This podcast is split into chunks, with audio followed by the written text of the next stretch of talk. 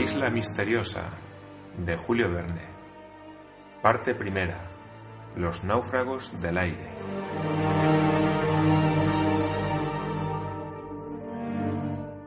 Capítulo 21. Exploración y conversación sobre el futuro de la Tierra. Desde aquel momento no pasó ni un día sin que Pencroff visitara lo que llamaba muy formalmente su campo de trigo. Y desventurados los insectos que se aventuraban a acercarse, no tenía piedad con ellos. Hacia finales de junio, después de interminables lluvias, bajó mucho la temperatura, y el 29, un termómetro Fahrenheit, había anunciado solamente 20 grados sobre cero, 6,67 grados centígrados bajo cero. Al día siguiente, 30 de junio, día que corresponde al 31 de diciembre en el hemisferio boreal, era viernes. Nab observó que el año concluía con un día malo, pero Pencroff le respondió que, naturalmente, el año siguiente comenzaría por uno bueno, lo que valía más. Comenzó un frío muy vivo. Empezaron a amontonarse los hielos en la desembocadura del río de la Merced, y el lago no tardó en helarse en toda su extensión. Hubo que renovar muchas veces la provisión de combustible. Pencroff no había esperado a que el río se helase para conducir enormes cargas de leña a su destino. La corriente era un motor infatigable y fue empleada para acarrear maderas hasta que el frío vino a encadenarla. Al combustible, tan abundantemente suministrado por el bosque, se añadieron varias carretadas de hulla que hubo que buscar al pie de los contrafuertes del monte Franklin. Aquel poderoso calor del carbón de piedra fue vivamente apreciado a causa de la baja temperatura, que el 4 de julio descendió a 8 grados Fahrenheit, 13 grados centígrados bajo cero se puso una nueva chimenea en el comedor y allí trabajaban todos en común. Durante este periodo de frío, Cyrus Smith tuvo ocasión de felicitarse de haber derivado hasta el Palacio de Granito un pequeño chorro de las aguas del lago Grant. Tomadas bajo el nivel de la helada superficie y conducidas por el antiguo desagüe, se conservaban nítidas y llegaban a un depósito interior que se había abierto en el ángulo formado detrás del almacén, cuyo sobrante bajaba por el pozo al mar. Hacia aquella época, habiéndose puesto el tiempo muy seco, los colonos, abrigados lo mejor posible, resolvieron dedicar un día a la exploración de la parte sudeste de la isla, entre el río de la Merced y el cabo de la Garra. Era un vasto terreno pantanoso y probablemente existían en muy buena caza, pues debían pulular las aves acuáticas. La distancia era de ocho o nueve millas de ida y otras tantas de vuelta. Por consiguiente, había que empezar bien el día. Como se trataba también de la exploración de la porción desconocida de la isla, toda la colonia debería tomar parte en ella. Por eso, el 15 de julio, desde las 6 de la mañana, cuando apenas había amanecido, Cyrus Smith, Gedeon Spilett, Harbert, Nab y Pencroff, armados de venablos, lazos, arcos y flechas, y provistos de comida abundante, salieron del palacio de granito precedidos de Top, que saltaba delante de ellos. Tomaron el camino más corto, para lo cual atravesaron el río de la Merced por los hielos que le obstruían entonces. Pero, observó justamente el corresponsal, esto no puede reemplazar un puente verdadero. Por eso, la construcción de un puente verdadero estaba registrada entre las obras a realizar. Era la primera vez que los colonos ponían el pie en la orilla derecha del río de la Merced, y que se aventuraban entre aquellas grandes y soberbias coníferas entonces cubiertas de nieve. No habían andado media milla cuando de una grande espesura se escapó toda una familia de cuadrúpedos que habían elegido aquel domicilio y huían ante los ladridos de Top. Parecen zorras, exclamó Harbert cuando vio a aquella bandada huyendo. Eran zorras, en efecto, pero zorras de gran tamaño, que despedían una especie de ladrido que parecía admirar el mismo Top, porque se detuvo y dio a aquellos rápidos animales el tiempo necesario para desaparecer. El perro tenía motivo para sorprenderse, pues no sabía historia natural, pero por sus ladridos aquellas zorras de pelo gris rojizo y cola negra terminada en una especie de penacho blanco habían descubierto su origen. Harbert les dio sin vacilar su verdadero nombre de culpeos. Estos culpeos se encuentran frecuentemente en Chile, en las Islas Malvinas y en todos los parajes americanos atravesados por los paralelos 30 y 40. Harbert sintió mucho que Top no hubiera podido apoderarse de uno de aquellos carnívoros. ¿Y eso se come? preguntó Pencroff, que no consideraba jamás a los representantes de la fauna de la isla sino desde un punto de vista especial. No, respondió Harbert. Los zoólogos no han averiguado todavía si la pupila de esas zorras es diurna o nocturna, y si conviene o no clasificarlas en el género perro propiamente dicho. Ciro Smith no pudo menos de sonreírse al oír la reflexión del joven, que revelaba su espíritu dado a los estudios serios. En cuanto al marino, poco le importaba la cuestión zoológica desde el momento en que aquellas zorras no podían ser clasificadas en el género de comestible. Sin embargo, observó que cuando hubiera un corral en el Palacio de Granito, no habría que olvidar tomar algunas precauciones contra la visita probable de aquellos ladrones de cuatro patas, observación a la cual nadie replicó. Después de haber doblado la punta de los náufragos, los colonos siguieron una larga playa. Eran entonces las ocho de la mañana y el cielo estaba muy puro, como sucede durante los grandes y prolongados fríos.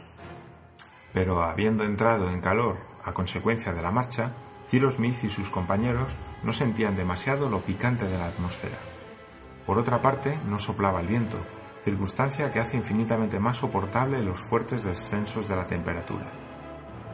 El sol brillante, pero sin acción calorífica, salía entonces del océano y su enorme disco se balanceaba sobre el horizonte. El mar formaba una sábana tranquila y azulada como la de un golfo mediterráneo cuando el cielo está puro. El cabo de la garra, curvado en forma de yatagá, mostraba claramente su perfil a cuatro millas al sudeste. A la izquierda, la línea del pantano terminaba bruscamente por una pequeña punta, que el sol coloreaba a la sazón con rayos de fuego. Ciertamente, en aquella parte de la bahía de la Unión, descubierta a todos los vientos del mar, y que no tenía siquiera la protección de un banco de arena, los buques batidos por el viento del este no habrían encontrado abrigo de ninguna especie. Se conocía por la tranquilidad del mar, cuyas aguas no turbaban ningún alto fondo, por su color uniforme, no manchado por ningún matiz amarillento, y por la ausencia, en fin, de todo arrecife, que aquella costa era acantilada y que el océano, junto a ella, cubría profundos abismos. En segundo término, hacia el oeste, se desarrollaban, pero a distancia de cuatro millas, las primeras líneas del bosque al que los colonos habían dado el nombre de Far West. Los colonos podían creerse, por decirlo así, en la costa desolada de alguna isla de las regiones antárticas invadidas por los hielos. Hicieron alto en aquel paraje para almorzar, encendieron una hoguera de maleza y hojarasca y Nab preparó el almuerzo de carne fiambre con algunas tazas de té de Osvengo. Todos miraban a uno y otro lado mientras comían. Aquella parte de la isla Lincoln era realmente estéril y contrastaba con toda la región occidental, lo cual indujo a Spilett a reflexionar que si la casualidad les hubiera arrojado desde el primer día en aquella playa, habrían formado de su futuro dominio una idea muy desfavorable. Y aún creo que no hubiéramos podido llegar a tierra, respondió el ingeniero, porque aquí el mar es profundo y no nos ofrecería ni una roca para refugiarnos. Delante del palacio de granito, por lo menos, hay bancos de arena y un islote, cosas todas que multiplicarían las probabilidades de salvación. Aquí nada más que el abismo. Es muy singular, observó Gedeón Spilett, que esta isla, relativamente pequeña, presente un suelo tan variado, esta diversidad de aspecto pertenece lógicamente a los continentes de cierta extensión. Parece que la parte occidental de la isla Lincoln, tan rica y tan fértil, está bañada por las aguas cálidas del Golfo de México, y que las orillas del norte y del sudeste se extienden por una especie de mar ártico. Tiene usted razón, mi querido Spilett, intervino Cyrus Smith, y es una observación que me he hecho yo también. Encuentro muy extraña esta isla tanto en su forma como en su naturaleza parece un resumen de todos los aspectos que presenta un continente y no me sorprendería que lo hubiese sido en otros tiempos. ¿Cómo? ¿Un continente en medio del Pacífico? exclamó Pencroff. ¿Por qué no? repuso Cyrus Smith. ¿Por qué Australia, Nueva Irlanda y todo lo que los geógrafos irlandeses llaman la Australasia, unidas a los archipiélagos del Pacífico, no habrían formado en otro tiempo una sexta parte del mundo tan importante como Europa o Asia, como África o las dos Américas. Mi entendimiento no se niega a admitir que todas las islas que sobresalen en este vasto océano no sean cimas de un continente hoy sumergido, pero que dominaba las aguas en épocas prehistóricas. ¿Como en otro tiempo la Atlántida? observó Harbert. Sí, hijo mío, si la Atlántida ha existido. ¿Y la isla Lincoln habrá formado parte de ese continente? preguntó Pencroff. Es probable, respondió Cyrus Smith, y eso explicaría suficientemente la diversidad de productos que se observa en su superficie. Y el número considerable de animales que la habitan todavía, añadió Harbert. Sí, hijo mío, repuso el ingeniero. Y tú me das con esa observación un nuevo argumento en apoyo de mi tesis. Es cierto, por lo que hemos visto, que los animales son muy numerosos en la isla, y lo que es todavía más extraño, que las especies son muy variadas. Hay para esto una razón, a lo que yo entiendo, que la isla de Lincoln ha podido formar parte en otro tiempo de algún vasto continente que poco a poco se ha ido deprimiendo hasta sumergirse en el Pacífico. Entonces el mejor día, dijo Pencroff, que no parecía convencido. Lo que resta de este antiguo continente podría desaparecer y ya no habrá tierra entre América y Asia. Sí, repuso Cyrus Smith. Habrá los nuevos continentes que en este momento están fabricando millones y millones de animalillos. ¿Y qué clase de albañiles son esos? preguntó Pencroff. Los infusorios del coral, contestó Cyrus Smith. Ellos han fabricado, por medio de un trabajo continuo, la isla de Clermont-Tonnerre, los atolones y otras muchas islas de coral que cuenta el Océano Pacífico. Se necesitan 47 millones de esos infusorios para formar el peso de un grano, y sin embargo, con las sales marinas que absorben, con los elementos sólidos de agua que asimilan, esos animalillos producen la calcárea, y esa calcárea forma enormes construcciones submarinas, cuya dureza y solidez son iguales a las del granito.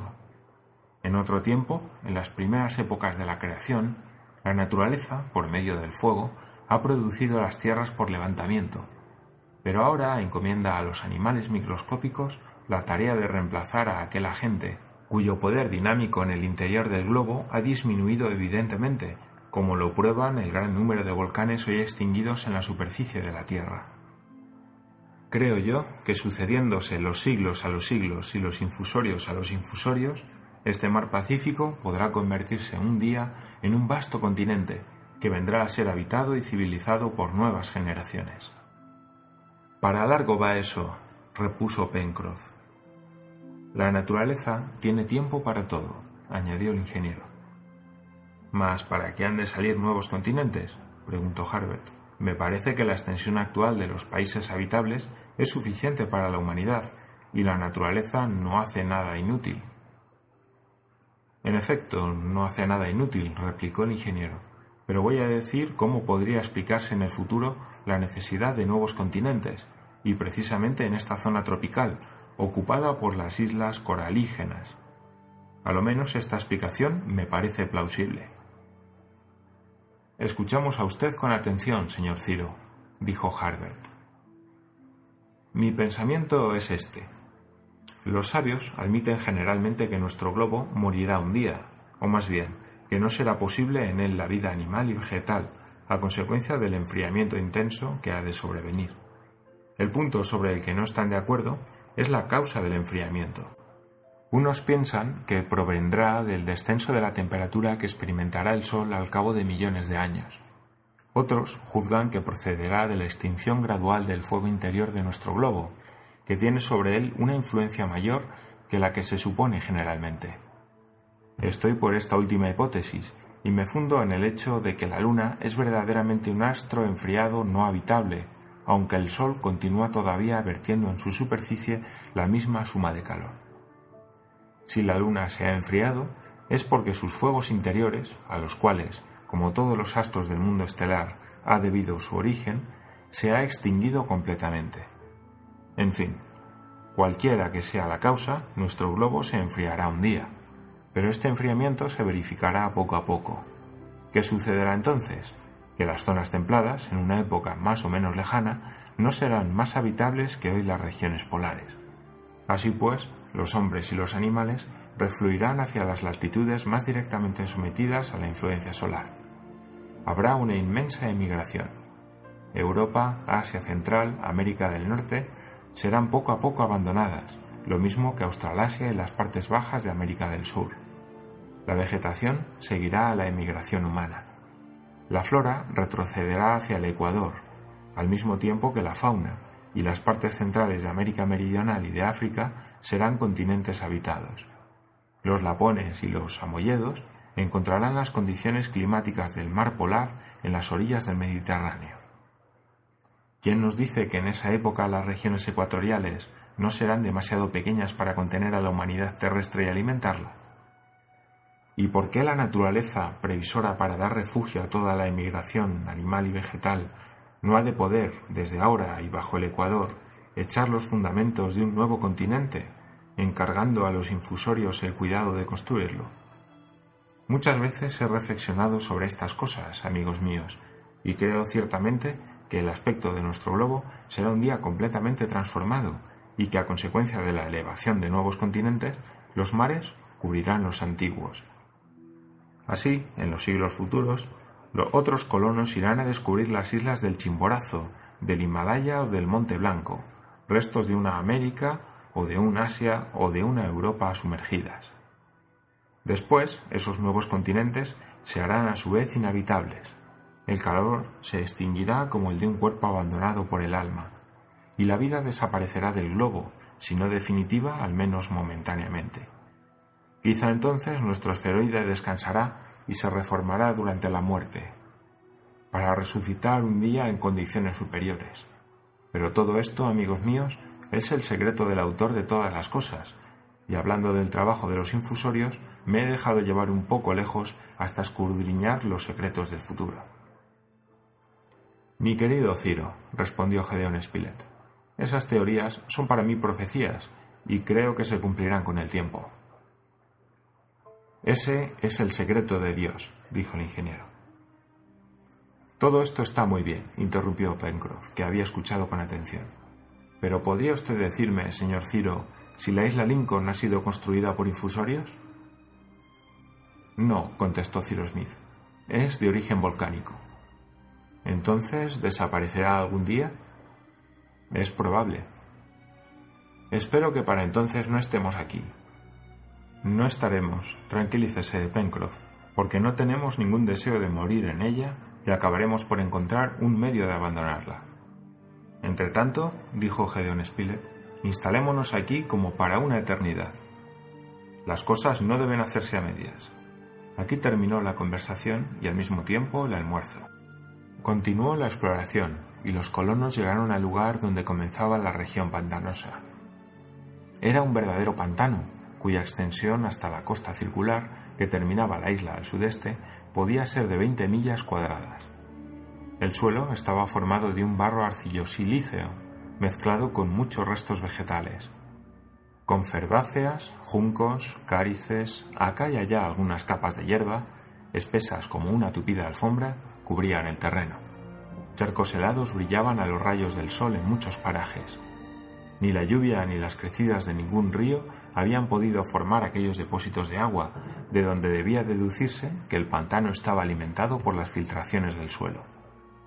Era también de temer que el aire, durante el calor, se cargase en sus inmediaciones de los miasmas que engendran las fiebres palúdicas. Sobre las hierbas acuáticas y sobre la superficie de las aguas estancadas revoloteaban una infinidad de aves. Cazadores habituados a tales parajes pantanosos no habrían podido perder allí ni un solo tiro. Los patos silvestres, las cercetas, las becasinas, las abubillas vivían a bandadas y eran tan poco tímidas que dejaban a los cazadores fácilmente acercarse. Una perdigonada habría matado una docena de aquellas aves. Fue preciso, sin embargo, contentarse con abatirlas a flechazos. El resultado fue menor, pero la flecha tenía la ventaja de no espantar a las aves, mientras que la detonación de arma de fuego las habría hecho huir de todos los puntos del pantano. Los cazadores se contentaron, por esta vez, con una docena de patos de cuerpo blanco, rodeado de un cinturón de color canela, cabeza verde alas negras, blancas y rojas y pico achatado, a los cuales Harbert dio el nombre de Tadornes. Top concurrió diestramente a su captura, y aquella parte pantanosa de la isla recibió el nombre de los volátiles encontrados en ella. Los colonos tenían, pues, una abundante reserva de caza acuática, y cuando llegase el tiempo oportuno, había que explotarla convenientemente, siendo además probable que muchas especies de aquellas aves pudieran, ya que no domesticarse, por lo menos aclimatarse a las cercanías del lago, lo cual las pondría más directamente al alcance de su mano. Hacia las cinco de la tarde, Cyrus Smith y sus compañeros tomaron el camino de vuelta y atravesaron el pantano de los Tadornes, repasando el río de la Merced por el puente de hielo. A las ocho de la noche todos estaban ya en el Palacio de Granito.